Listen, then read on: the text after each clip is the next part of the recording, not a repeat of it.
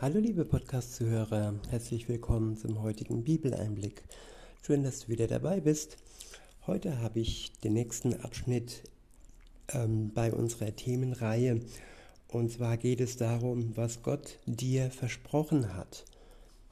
Es ist äh, eine Zusammenfassung von Bibelversen, von Zusagen Gottes, ähm, zusammengetragen von David Wilkerson und herausgegeben in dem Asaf Verlag.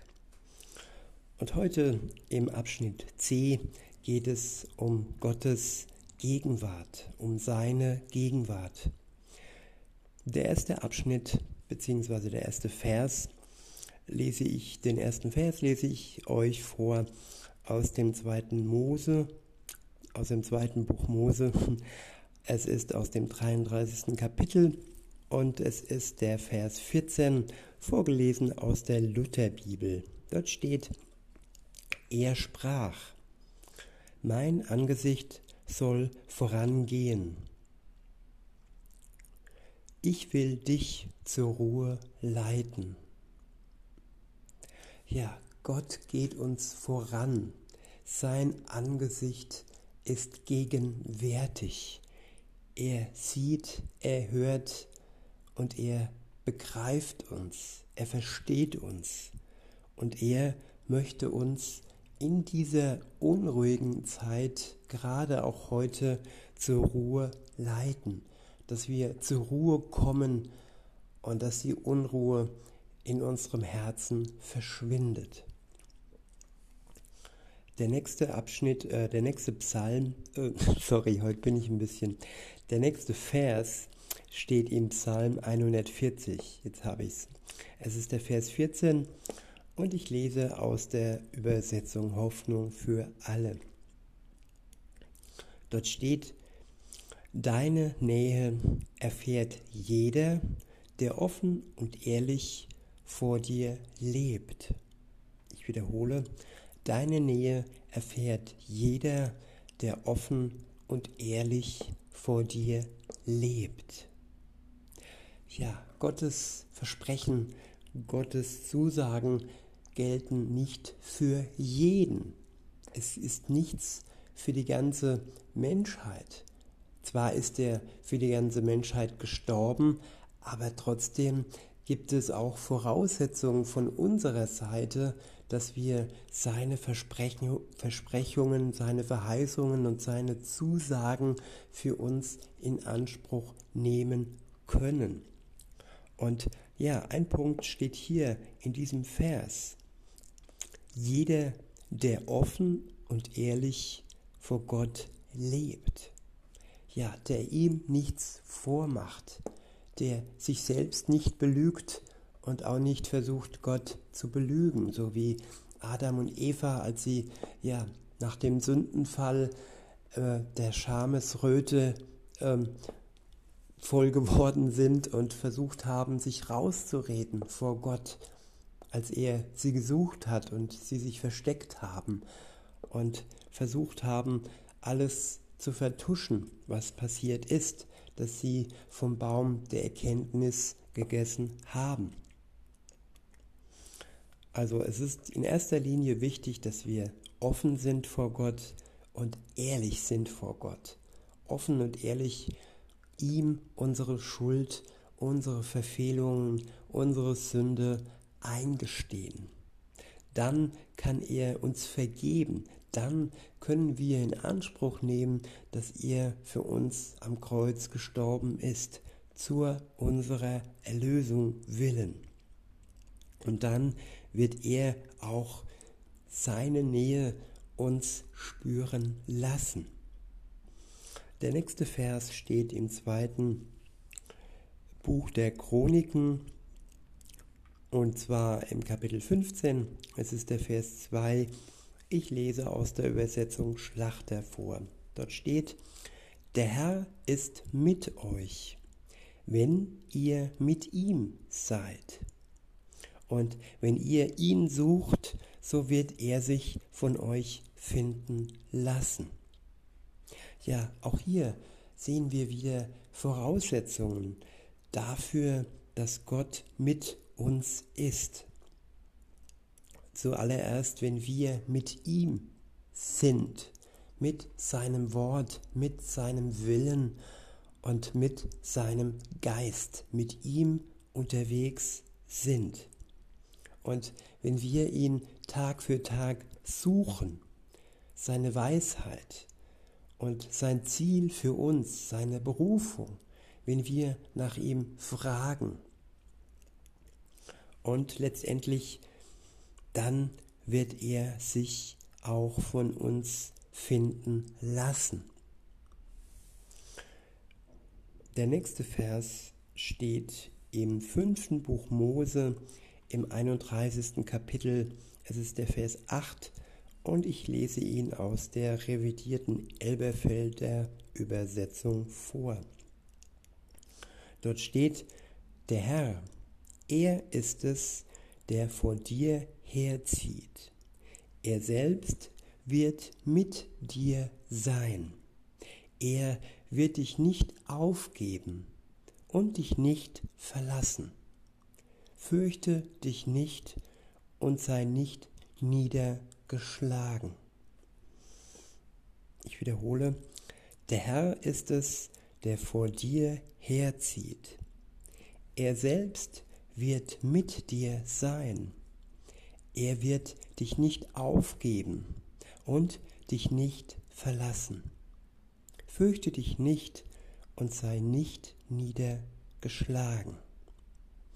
Ja, die Welt gibt uns viele Gründe, dass wir niedergeschlagen sein könnten. Aber wenn wir mit Gott unterwegs sind, haben wir keinen Grund, uns zu fürchten und keinen Grund, um niedergeschlagen zu sein. Denn er versorgt uns mit allem, was nötig ist, um das Ziel zu erreichen, den Tag, an dem Jesus Christus wiederkommt und die Seinen zu sich holt und die, die ohne ihn unterwegs sind, zur Rechenschaft und zum Gericht führen wird. Der nächste Vers steht im Matthäus äh, Evangelium. Es ist das, das 28. Kapitel und es ist der Vers 20 und ich lese aus der Übersetzung Hoffnung für alle. Dort steht, ihr dürft sicher sein, ich bin immer und überall bei euch, bis an das Ende dieser Welt.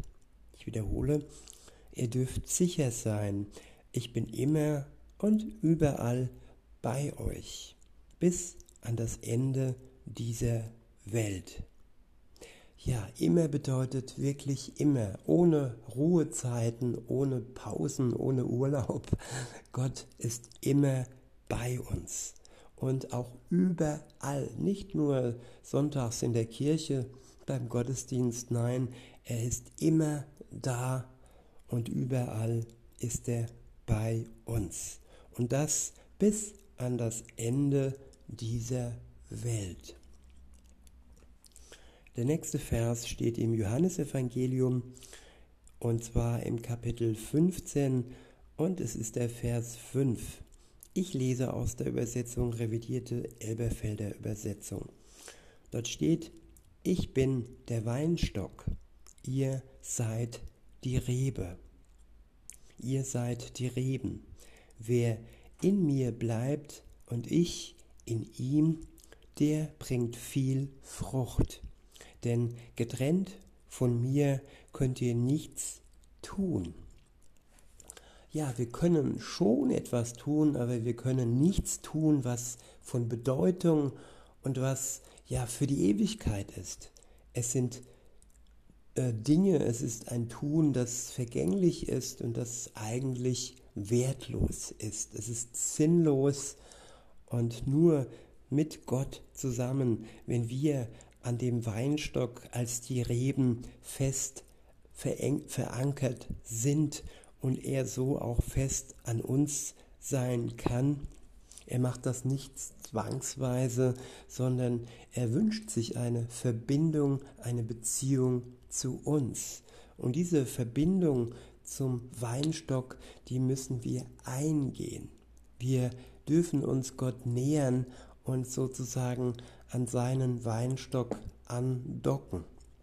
Und erst dann können wir im Leben wirklich Frucht bringen.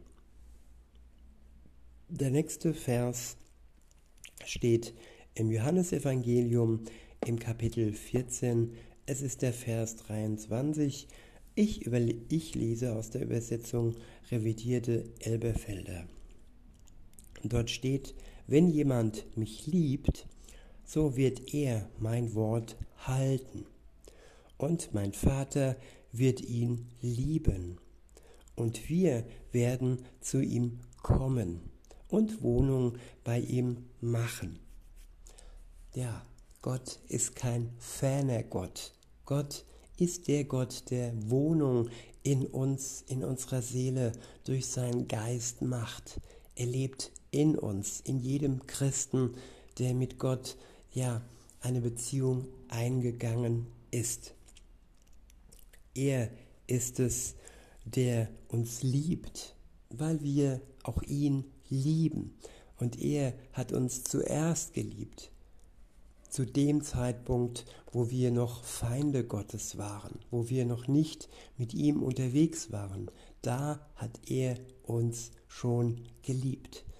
Und diese Liebesverbindung können wir nur eingehen, wenn wir selbst beginnen, Gott zu lieben. Zur Liebe gehören zwei. Einer beginnt, einer liebt mehr, liebt uns über den Tod hinaus und sogar so weit, dass er für uns starb.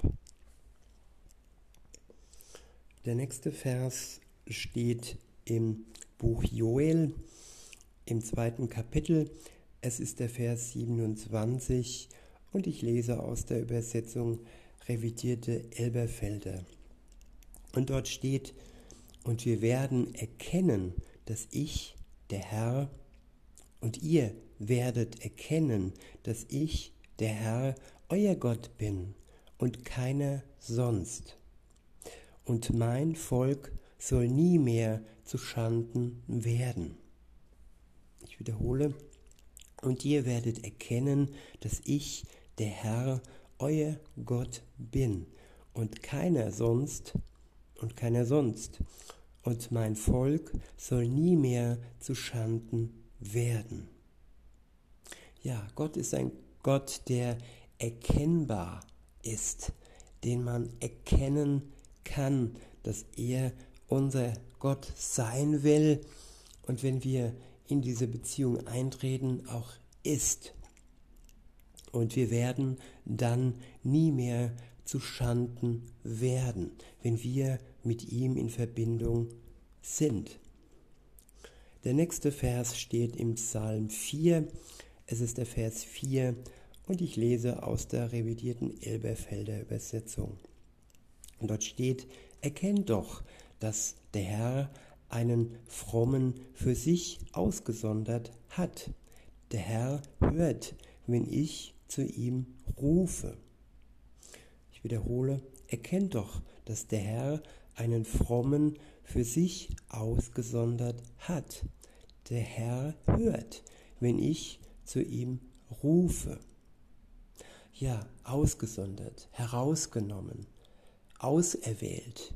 Du bist ein Auserwählter Gottes.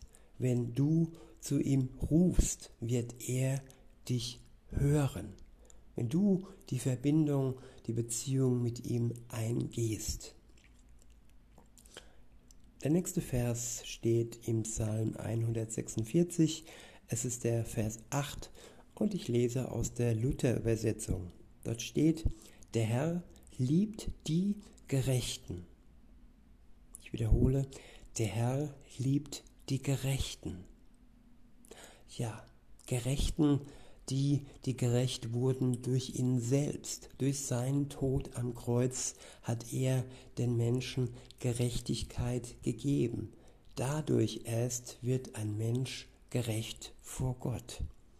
Und das liebt er, wenn wir uns ganz auf ihn verlassen und alles in Anspruch nehmen, was er uns gegeben hat.